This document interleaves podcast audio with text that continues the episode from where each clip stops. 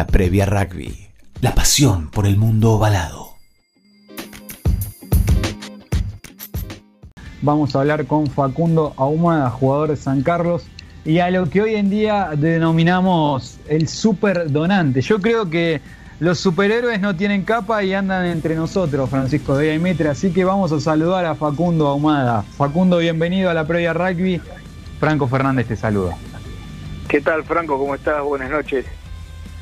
¿Cómo estás, Facundo? ¿Cómo te sentís? Queremos, tenemos muchas ganas de hablar con vos. También lo queremos hacer desde un punto eh, bastante responsable y serio. Queremos también llevar eh, información de calidad a la gente. Así que nos da mucho gusto tenerte acá con nosotros hablando y que nos puedas aclarar un montón de dudas que tenemos. Bueno, buenísimo. Yo la verdad que me siento muy bien, eh, feliz, contento de, haberme recuperado. Y bueno, ahora estoy en una, misión ¿no? que, que me tocó eh, nadie sabe por qué, ni los propios médicos, pero el nivel de anticuerpos que tengo es sumamente alto, así que está ayudando a salvar muchas vidas en este momento tan duro que estamos viviendo. Y bueno, contento por, todo esto, ¿no? Todavía es algo que, uno no cae por ahí ahora en el momento, porque todo está pasando muy rápido. En cuestión de meses tuve la internación y después eh, nadie sabe qué iba a pasar después de la internación y bueno, está pasando esto, así que estoy viviendo el, el día a día, ¿no?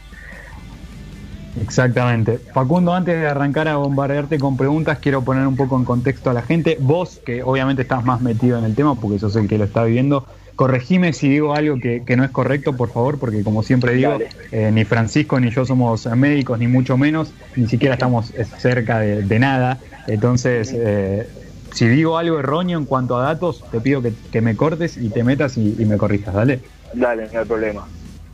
Bueno, para poner un poquito en contexto, obviamente Facundo Ahumada es un recuperado del COVID, eh, sufrió la enfermedad que está azotando a todo el mundo, se recuperó y un médico le dijo que había un tratamiento, si se quiere, no, no sé si es la manera adecuada de, hablar, de llamarlo tratamiento experimental, donde él eh, generó muchas más defensas que el común de la gente que había padecido esta enfermedad. Entonces le contó lo que era la donación de plasma. Él está ahora donando plasma para que eh, se utilice con fines eh, todavía, a ver, de investigación. Se está todavía investigando realmente el total de, a ver, para decirlo claro, si sirve completamente o no. Obviamente mucha gente la, ayuda y la recupera y a otra obviamente no termina de alcanzarle este tratamiento, pero es algo que se está todavía investigando. Todo el mundo puede ¿Donar plasma? No. Pero si yo me recuperé del COVID, ¿puedo donar plasma? Tampoco. El donante tiene que haber pasado 14 días desde su recuperación, debe contar con dos pruebas con resultados negativos en 24 horas de diferencia, que es un poco lo que a vos te había pasado, Facundo, ya no vamos a meter con tu historia, pero te saltaba una segunda prueba negativa. Eh, tener entre 18 y 65 años, obviamente, no haber recibido transfusiones en forma previa, ni tener antecedentes gestionales, ni abortos, eh, pesar más de 50 kilos, no estar en ayunas y no haberse hecho tatuajes o piercings en el último año.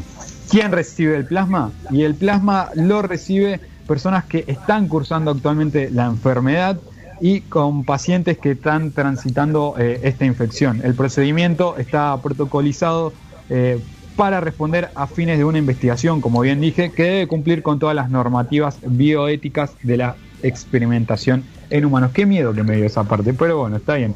El criterio de aplicación depende de la decisión de los médicos y del estado de salud del paciente. La sangre del paciente que recibe el plasma tiene que ser compatible con la de su donante. Esto es muy, muy importante. Hasta acá la data que preparó nuestro eh, productor Santiago Boro, al cual le agradecemos muchísimo. Y ahora sí, nos pusimos en contexto. Vamos con la entrevista de Facundo Omada. Fran, tenías la primera pregunta. Sí, antes que nada, bueno, Facundo, te agradecemos por este contacto y también queremos contar que Facundo es jugador de rugby en el Club San Carlos. Por eso también lo relacionamos con nosotros. No es que quiero meter a cualquier persona, eh, sino que no se entienda mal, sino que vos sos jugador de rugby. Pero bueno, que queremos mucho también, ¿no? Sí, eh, es más, nos pasaron mucha data de vos. ¿eh? Sabemos que sos el, que, sos el general, nos han llegado a decir. Sí, sí, así es. Por, por trabajar en Fuerza Aérea siempre me decían el General, así que sí, es muy de, de zanca eso. eh, Facu, ¿cómo, cómo vivís todo esto de, aparte del club, ¿no? Que te han llamado, pero ¿cómo vivís todo esto de, de repente sos el superhéroe y ahora te vamos a poner, sos el superhéroe entonces de San Carlos también? ¿Cómo es todo esto para vos? ¿Cómo te cambió tanto la vida? Y la verdad que inesperadamente, ¿no? Como también pasó con la enfermedad, es algo que, que uno por ahí no se lo ve venir y de repente aparece. Entonces hay que vivir el, el día a día me tocó atravesarlo, no fue fácil, fue muy angustiante, eh, fueron 14 días de, internación con muchas dudas y lo peor que uno está solo ahí es, entonces es el problema más grande, ¿no? Eh, el estar solo y no tener cerca a los familiares ni a los amigos cuando uno por ahí es cuando más lo necesita. Eh, pero bueno, eso ya pasó y ahora me está tocando esta etapa de, de poder ser donante, porque hay mucha gente también que puede ser donante el caso particular eh, mío es eh, la alta cantidad de anticuerpos neutralizantes, justamente eh, que se está estudiando. Hay una, una gran parte, medio litro de los tres litros que ya doné, está siendo estudiado en Córdoba. Y bueno, ahora no me queda nada que, agradecerle a los médicos y, y, ser positivo, ¿no? Y pensar en positivo que esto, que esto sirve y va a servir esto el tratamiento de plasma, como bien dijiste eh, está bajo estudio todavía, pero los resultados son, son alentadores, ¿no? Eh, así que bueno, nada, con mucho deseo de que, de que salga todo bien para adelante y esto es como, como un scrum, ¿no? Empujamos todos juntos para el mismo lado y es la única manera que, nos queda para, para sobrepasar esta enfermedad a nivel mundial. Facundo, me, gustaría empezar a contar tu historia eh, cronológicamente, ¿no? Obviamente es muy difícil esto, pero ¿Llegaste a trazar una línea de dónde finalmente llegas a contraer la enfermedad del COVID-19? Sí, sí, sí, ya tengo todos los datos. Me puse a hacer una investigación mientras estaba internado, eh, pero sí, lamentablemente fue en el vuelo de regreso al país. Eh, ¿Era un vuelo de repatriación? ¿Uno de esos era? No, todavía no, Llegué antes de que cierren todas las la fronteras, ¿no? Llegué el 10 de marzo al país eh, venía de, de, Madrid, salí el 9, hice una escala breve en Londres que era una hora, así que me tuve, tuve que correr como nunca corrí un forward en su vida al otro avión. Mm. Y después de ahí me vine y de Londres a Buenos Aires directo. Y en ese avión, la verdad que yo viajé asintomático, ¿no? Me sentía muy bien, no, no tenía ningún problema, pero el avión me generó ciertas dudas porque la verdad que eh, estaba llenísimo, no quedaba un lugar y como era invierno allá, mucha gente entró con, era normal y se lo veía, y se lo escuchaba con toses, con estornudos, y bueno, ese es el problema de esta enfermedad, que parece que es una gripe normal, pero de repente es el virus famoso y hace mucho más daño, ¿no? Y bueno, cuando yo llego al país, el, 10 de marzo, eh, dos días antes me estaba comunicando con mi trabajo, porque acá todavía no era lo que estaba establecido, que era una cuarentena estricta, era solo una cuarentena optativa para la gente que venía de zona de riesgo. Acá la cuarentena estricta empezó el 20 de marzo. Entonces, cuando hablo con mi trabajo y les consulto si podía hacer la cuarentena, eh, por las dudas más que nada, que yo avisé que me sentía bien y todo, pues yo llegué el 10 y el 11 tenía que trabajar. Y me dijeron que sí, que no había problema, que cumpla con los 15 días y bueno, sobre todo a mis viejos, eh, agarré y le, dije que me traten en todo momento como si yo estuviera enfermo, infectado por las dudas. Así que cuando llego al aeropuerto me subo al auto, lo veo a mi viejo y, nos saludamos a la distancia, ¿no? ¿no? No hubo besos, no hubo abrazos, nada de eso, y me vine directamente a mi casa. Y en mi casa empecé a hacer lo que fue la cuarentena en, en mi pieza, más que nada. Me encerré, eh, me puse la play y nada, hacía vida en mi pieza todo el día, no me quedaba otra. Y bueno, todo venía muy bien hasta que en el cuarto día me empiezan a aparecer los síntomas, a eso de las 2 de la mañana. Me levanté con un, dolor de cabeza insoportable, la verdad que nunca había tenido un dolor tan fuerte y después del dolor de cabeza me siguió la fiebre. Así que cuando empiezan los síntomas de, de fiebre sobre todo, eh, activé el protocolo, llamé a las ambulancias, al SAME y al 148 y en ese entonces era todo tan nuevo en el país que los síntomas compatibles eh, para esa época eran tres. Eran la tos, los problemas respiratorios y la fiebre, que era lo que más o menos... medio que, no te creían, ¿no? En un principio, va, no es que no te creían, no, no te consideraban un, un posible paciente.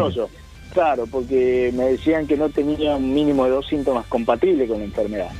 Y, y bueno, eh, empezaron a pasar los días, todos los días me llamaban igual y me consultaban si apareció tos o problema para respirar. Y le decía que no, pero que la fiebre seguía, el malestar general seguía. Y bueno, eso también hoy en día con la, con la experiencia que se fue adquiriendo, se fue aprendiendo y hoy creo que si uno tiene fiebre ya lo, lo van a buscar y lo meten eh, mm. a, a, hisoparse de una, ¿no? ¿no? No hay ninguna excusa. Entonces, bueno, era todo muy, muy nuevo, como te dije, y bueno, estuve así tres días en mi casa con síntomas, no salía de mi pieza, salía para ir al baño nomás, que ese baño lo usaba yo solo, mis viejos usaban otro, y, bueno, y tomamos la decisión porque veíamos que no, que no había caso, no me iban a venir a buscar, y, me fui al hospital, ahí al hospital militar, y en el hospital, esto fue el 17 de marzo, en el hospital me aíslan en una habitación, ya hicieron todo un protocolo y bueno, me hacen un cuestionario, ya en ese momento ya estaba volando en fiebre, tenía 38.8 y, y me realizan lo que es un hisopado normal. Eh, lo que es normal es para detectar si era una gripe común, una faringitis, algún virus ya conocido. O dengue, ¿no? También, porque era una, época una época jodida todavía acá. también podría haber sido dengue. Eh, así que bueno, pasaban dos, después de dos horas me daban esos resultados y si el resultado daba negativo, quería decir que ya era otra cosa, algún virus desconocido y pasaba a ser un caso sospechoso y me tenía que quedar internado. Y bueno, yo me que ya me la veía venir por todo lo que vi en el avión. En el avión también vi una situación media rara, eso de las 2, 3 de la mañana cuando todo el mundo duerme eh, que yo estaba viendo una película y de repente vi del, otro lado, a la altura de donde yo estaba sentado, pero del otro lado, como en la tercera fila, eh, una azafata que se paró a dos personas que se ve que están sintiéndose mal y se lo llevaron adelante todo el avión y no lo vi más en todo el vuelo y faltaban como 10 horas de vuelo, así que no sé qué estaba viendo, estaba viviendo una película ella. Sí, sí, sí, increíble. Y bueno, y eso nunca sabe uno y por suerte creo que tomé la, la decisión correcta porque gracias a Dios mis viejos no, no se contagiaron nunca y también los chicos, ¿no? Mis amigos que, siempre querían, che, vamos a hacer un asado, dejate de joder, y yo le digo, no, mira, por las dudas, pasan estos 15 días y nos juntamos, no hay problema. Y bueno, eh, el 17 ese resultado, como te decía, fue negativo y ya me quedé internado, pero ya me había llevado el bolso yo también porque ya me la veía venir eh, que iba a ser positivo y, bueno, quedé del 17 de marzo hasta el 31 que después me dan el alta. Y en el transcurso de la, de la internación eh, seguí dos o tres días con los síntomas de fiebre y dolor de cabeza, después eso desapareció, pero me apareció un principio leve de neumonía. Eh, ah, después, después de que hicieron lo que fue una tomografía computada de los pulmones y se vieron afectados los dos pulmones, eh, las imágenes eran horribles, o sea, parecía que los tenía partido en el medio. Y, eso es lo que no entendían los médicos, porque me hacían controles todos los días de la saturación de oxígeno. Y la saturación de oxígeno siempre marcaba 98-99%. Entonces no, no comprendían cómo con esa infección en los pulmones yo podía respirar bien. Eh, todas las noches me dejaban tubo de oxígeno, una mascarilla para respirar y yo la verdad que nunca requerí, eh, gracias a Dios, ¿no? Estoy muy orgulloso y agradecido que no tuve que, utilizarlo. Y bueno, después de pasar 10 eh, días, eh, perdón, me faltó el dato importante, la neumonía la combatimos automáticamente con dos antibióticos. Eh, ni bien me la detectan, me empezaron a dar antibióticos y por eso nunca eso, empeoró. Eso igual no tiene nada que ver con la con el COVID, o, te detectan, o, la neumonía se genera por el COVID. Claro, se genera por el COVID justamente, por el COVID, eh, ya que ataca a, las vías respiratorias primero y después si las vías respiratorias se descomponen, digamos los pulmones empiezan a fallar, en realidad lo que es la saturación de oxígeno en general de la sangre en el cuerpo, ahí empiezan a complicarse los otros órganos ¿no? que tenemos. Esa es la, ese es el problema más grande. Eh, pero bueno, por eso la saturación siempre dio bien, por eso no llegué a lo que fue una terapia intensiva. Y, bueno, con los antibióticos empecé a sentir mejor hasta la semana, ya no tenía nada de, fiebre ni dolores de cabeza, me sentía mucho mejor. Y bueno, me deciden hacer por protocolo, que el protocolo es después de pasar unos cuatro o cinco días, eh, un paciente sin síntomas, que se sienta bien, que no tuvo fiebre, nada raro, eh, hacen otro hisopado para ver cómo sigue la cuestión. Y me hicieron dos hisopados, uno en, dos días diferentes, con más de 24 horas, y ambos resultados llegaron el, el 31 de marzo eh, del Hospital Maldonado y ya llegaron negativos. Así que a partir de ahí me mandaron a mi casa, me dieron la alta médica y bueno, eso fue básicamente cursar la enfermedad, por suerte. Facundo, te, noto en todo tu relato muy consciente y responsable desde el minuto cero. Eh, ¿Por qué se te dio de esta manera? ¿Que en, vos estabas en Europa de vacaciones, eh, estabas viendo ya todo lo que estaba pasando ahí, porque viste que nosotros, eh, nosotros como hasta sociedad, no quiero decir ya ni del gobierno, en un momento como que se subestimó esta enfermedad, ¿no? Sí, sí se sigue subestimando lamentablemente. hay mucha gente que, que, sigue por ahí, pero sí, yo te digo que sí. Eh, sobre todo tuve suerte, vos sabés que el último fin de semana que estuve en Madrid ya había alrededor de 5.000 casos activos, eh, no había nada de cuarentena, ni barbijo, ni nada, y veía en, las en los noticieros cómo la gente se, se contagiaba de ya de a miles eh, en cuestión de, de, horas, en un día. Y el último día... Eh, eh, perdón, el último fin de semana yo fui a ver un partido de fútbol allá, el, el Atlético Madrid, fui al Wanda Metropolitano, y después de ese partido las noticias marcaron un récord, por así decirte, de, de contagios, ¿no? Y dije, uy, qué cerca que estuve, o no sabía si me había agarrado.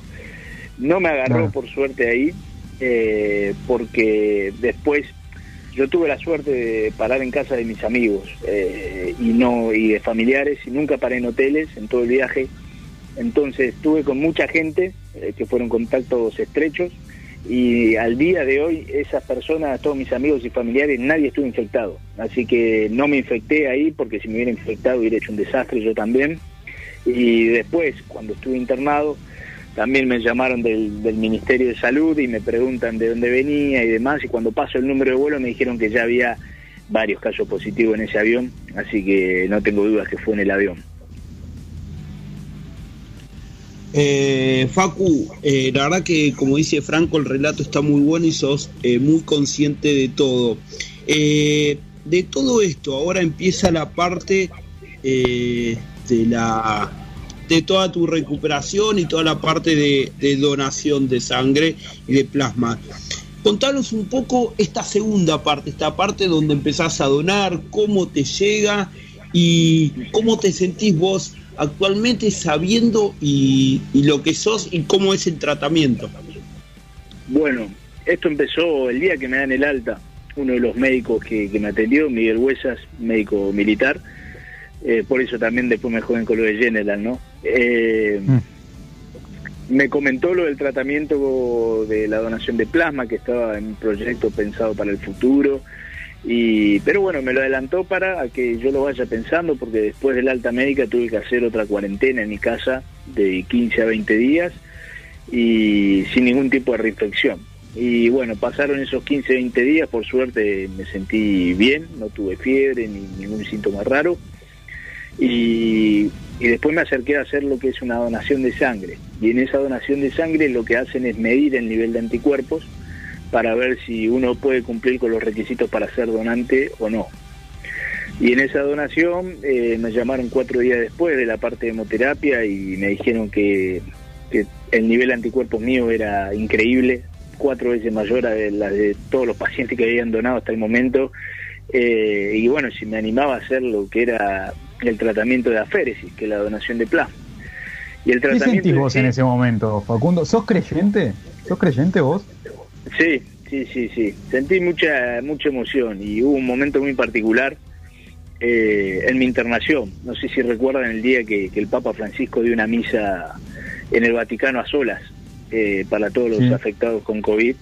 Y ese fue un momento muy emocionante, la verdad que me quebré mucho porque lo estaba padeciendo, ¿no? Estaba con la enfermedad, solo, aislado en una habitación de cuatro paredes blancas y con la tele nada más. Así que fue un momento muy duro, pero también me dio, me dio mucho ánimo y, y bueno, después de, cuando me dan la noticia de los anticuerpos, al principio me alegré, al principio me asusté, porque me dicen, te tenemos que dar una noticia, y dije, no vaya a ser que tenga que volver al hospital por, por algún caso raro. Y no, me dicen, eh, justamente un nivel muy alto, y me consulta si me animaba a hacer la donación. Y yo el 31 de marzo a Miguel, que él me comentó lo del proyecto, yo le había dicho que cuando hiciera falta que me iba a acercar a donar porque era tanta la, felicidad que yo tenía de recibir el alta que le di mi palabra, ¿no? Y bueno, así fue y, y me acerqué a donar una semana después de haber donado sangre. Y el tratamiento es muy sencillo, ¿no? Nos conectan a una máquina de una que demora una hora, una hora y media, que trabaja en, cinco, etapas y trabaja 10 a 15 minutos cada etapa, ¿no? Y mientras está trabajando lo que hace es sacarnos la, sangre con todos los componentes, la hace circular por toda la máquina y en un momento determinado cuando llega al medio de la máquina hace lo que es la filtración del plasma y uno puede ver cómo se va depositando todo el plasma en, en la bolsa y después tiene un intervalo, una pausa de, de 5 a 10 minutos. Y en esa pausa lo que hace la máquina es devolvernos a los pacientes eh, los glóbulos y las plaquetas, o sea, los otros componentes de la sangre. Y también hay un, médico, un médico clínico que está ahí con uno durante todo el tratamiento y lo que hace es introducirnos un suero artificial, es decir, un plasma artificial. El líquido, el líquido que nosotros estamos donando con los anticuerpos nos los reponen por otro lado, obviamente sin los anticuerpos, ¿no? Y no, obviamente, lo que generás vos. Claro, y ahí nos vamos con el mismo nivel de, todos los componentes de la sangre y los anticuerpos se regeneran automáticamente 72 horas después. Así que por eso también el tratamiento se puede hacer muy seguido, se puede hacer una vez por semana, eh, después de una semana de haber donado, y se pueden hacer en total 24 veces al año. Eh, Facundo, eh, perdóname, Mientras estamos hablando, quiero comentarte, es muy distinto mi caso. Eh, me acaba de llegar un mensaje, yo estoy donando también plasmas y plaquetas, no tuve COVID, pero bueno, también estoy haciendo este tipo de donación y sé Está bueno aclararlo eso, hay que hacerlo. Claro, y bueno, mientras hablamos me acaba de llegar un mensaje, yo fui a donar el sábado pasado, me acaba de llegar un mensaje para ver si puedo ir a donar mañana, ya les dije que sí, eh, pero bueno, me cambiaron para el otro, pero a lo que voy, sé lo que es el tratamiento, porque el tratamiento es similar, eh, dura una hora y media, ves en la máquina cómo te saca las plaquetas, ves tus plaquetas ahí, hay ciertas máquinas que tienen que agitar para, porque las plaquetas eh, son este, como muy firmes, entonces las tienen que agitar sobre las soluciones de sangre para que se disuelvan.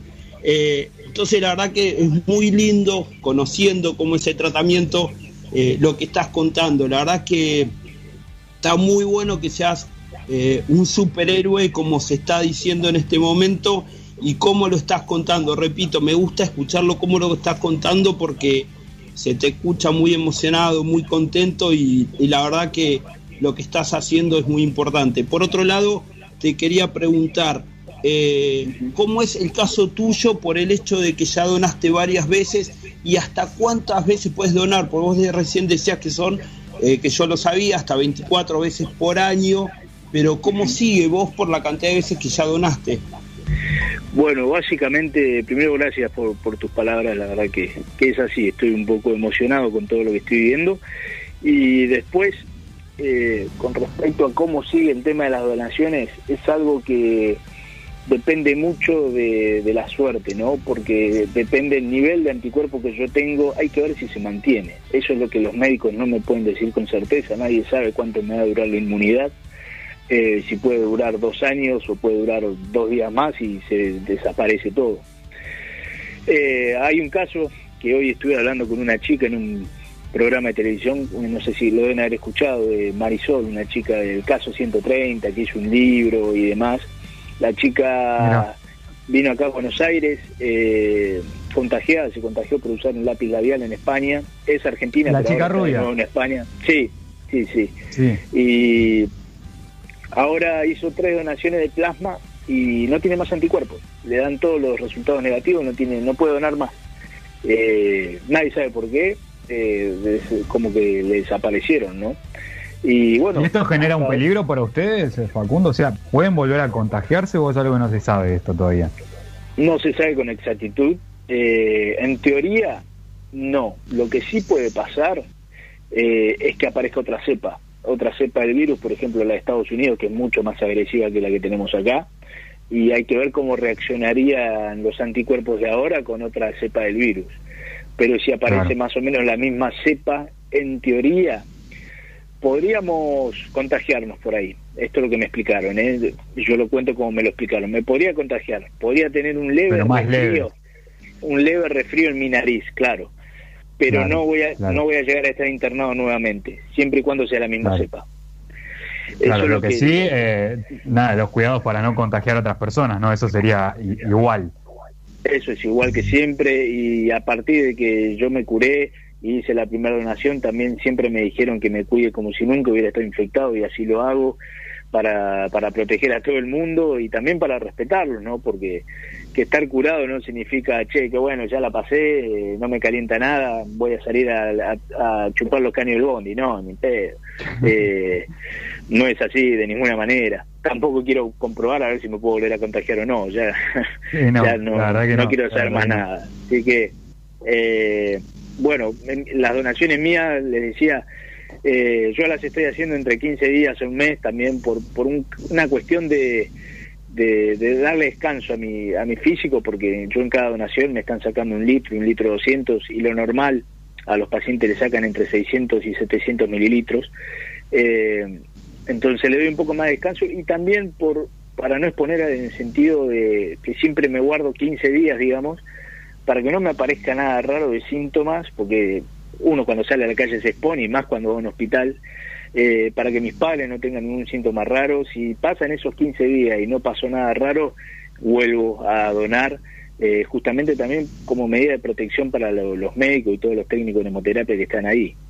Y, y vamos a ver cuántas donaciones más puedo hacer. Eh, la semana pasada me dieron el resultado de la última donación, más o menos para que se den una idea eh, esto estoy hablando hoy con un médico también, eh, una persona eh, promedio normal tiene los anticuerpos en el nivel 1 en 1160.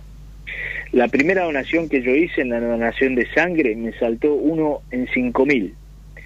Y la última donación que me dieron el resultado la semana pasada me dio 1 en 6, eh, uno en 6400 entonces como que sigue creciendo y en teoría, claro. por lo que me dijeron los médicos, debería, el pico de anticuerpos es una vez dado el alta, dura un mes más o menos, debería haber bajado y por ahora sigue subiendo, así que es algo rarísimo la verdad.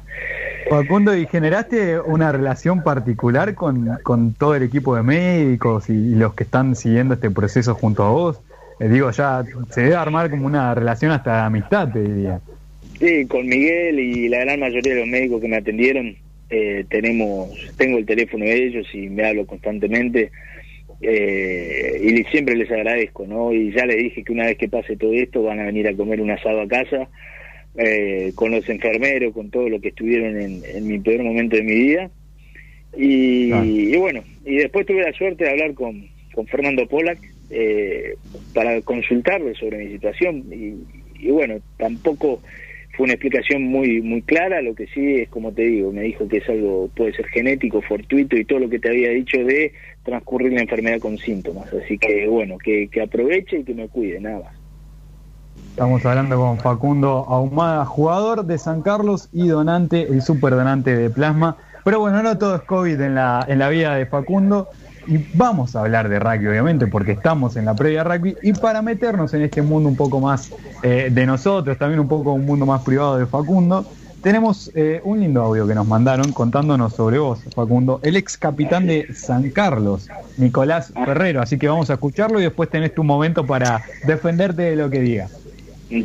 Facu es conocido en el club, sobre todo en el plantel, como el general por su paso por el ejército y más de una vez, ante alguna ausencia a entrenamiento, se pregunta los motivos y, el resto y varios jugadores responden que, que, está cuidando las fronteras, así que más que justificado el no concurrir al entrenamiento ante, ante semejante compromiso.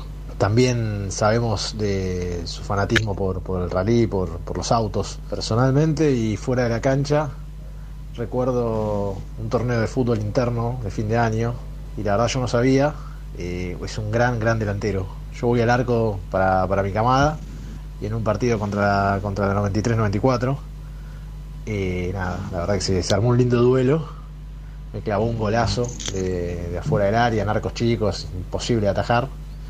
También recuerdo que le tapé varias y, y evité una goleada. Fue triunfo de los más jóvenes, pero bueno, eh, pude evitar la goleada tapándole un par también, un par que iban al ángulo.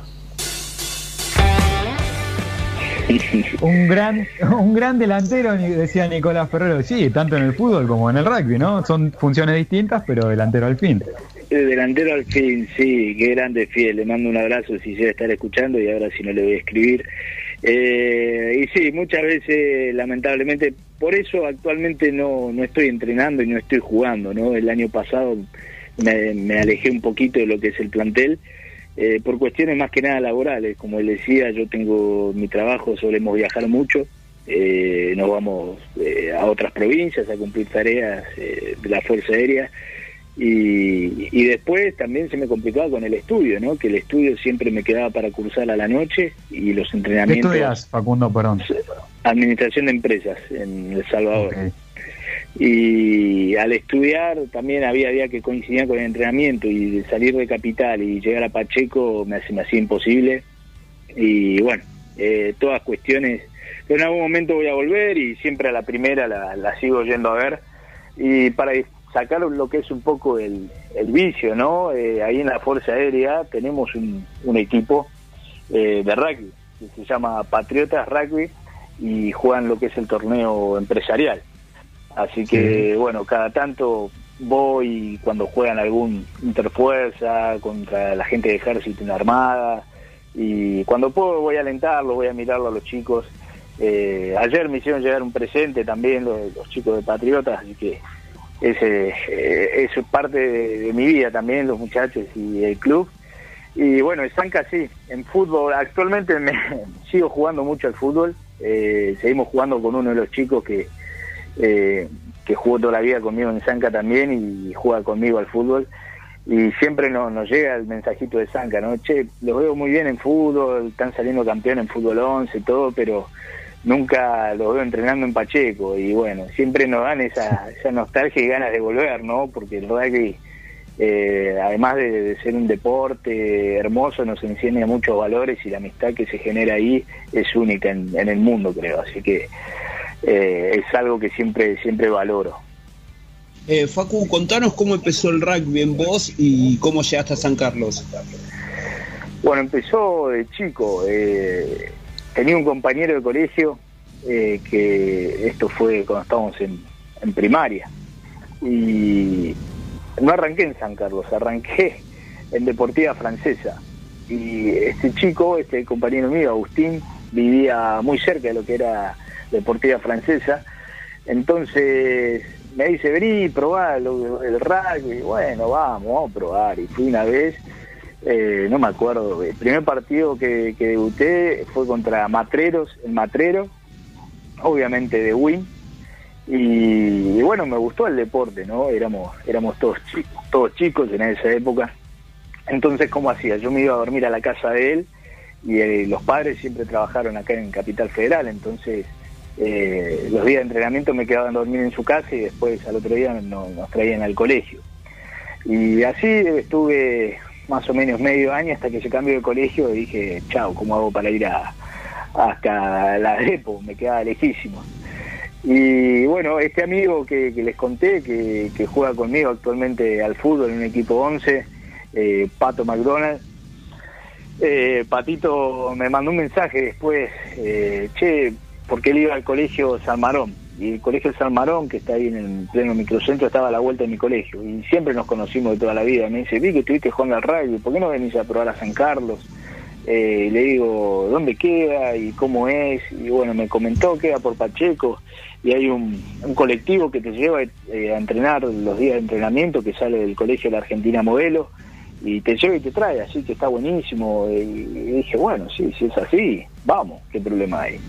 Y bueno, empecé a los 14, no, a los 15 años, eh, retorné al rugby en, San Carlos, y bueno, jugué hasta el año pasado, así que uno más de 10 años con el Cama 93 y al principio en la M15, M16 jugué de, jugaba de centro, empecé a jugar de tres cuartos y se dieron cuenta que era bastante rústico y pasé al, a ser uno de los ocho atacantes después de Power y bueno, casi toda mi vida después me terminé desempeñando de, segunda línea, así que y me, la verdad que me gusta más, ¿no? un poco más de, de roce.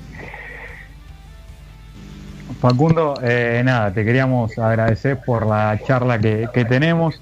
En un año muy difícil para la familia del rugby por, por todo lo que está pasando, ya sea lo que pasó a principio de año, por el tema del COVID también, no poder entrenar. Eh, que, a ver, somos responsables, somos responsables, no nos tenemos que hacer eh, los boludos, para decirlo lisa y llanamente, pero está bueno tener noticias así también en, nuestro entorno y, y nos pone muy contentos. Bueno, muchísimas gracias, gracias por el espacio, la entrevista, la verdad que fue entretenida y diferente a todas las que tuve, así que les agradezco a ustedes también. Eh, aprovecho el espacio, les mando un saludo a todos los carceleros que me deben estar escuchando, acá un saludo grande del General y ahora justamente mañana vamos a hacer un, un Zoom con, la, con los más chiquitos para, para que vean al superhéroe. y, bueno, también a los muchachos de, de Patriotas Rugby, el equipo de la Fuerza Aérea, que, que siempre están y, compartimos mucho muchos momentos más laborales por ahí que de juego, pero somos un, un gran equipo, así que bueno, gracias, gracias por todo. Facundo Ahumada, señoras y señores, el jugador de San Carlos, superhéroe de San Carlos y superdonante que está haciendo su parte, eh, porque vamos a decirlo así, está haciendo su parte también para combatir este coronavirus. Le mandamos un gran saludo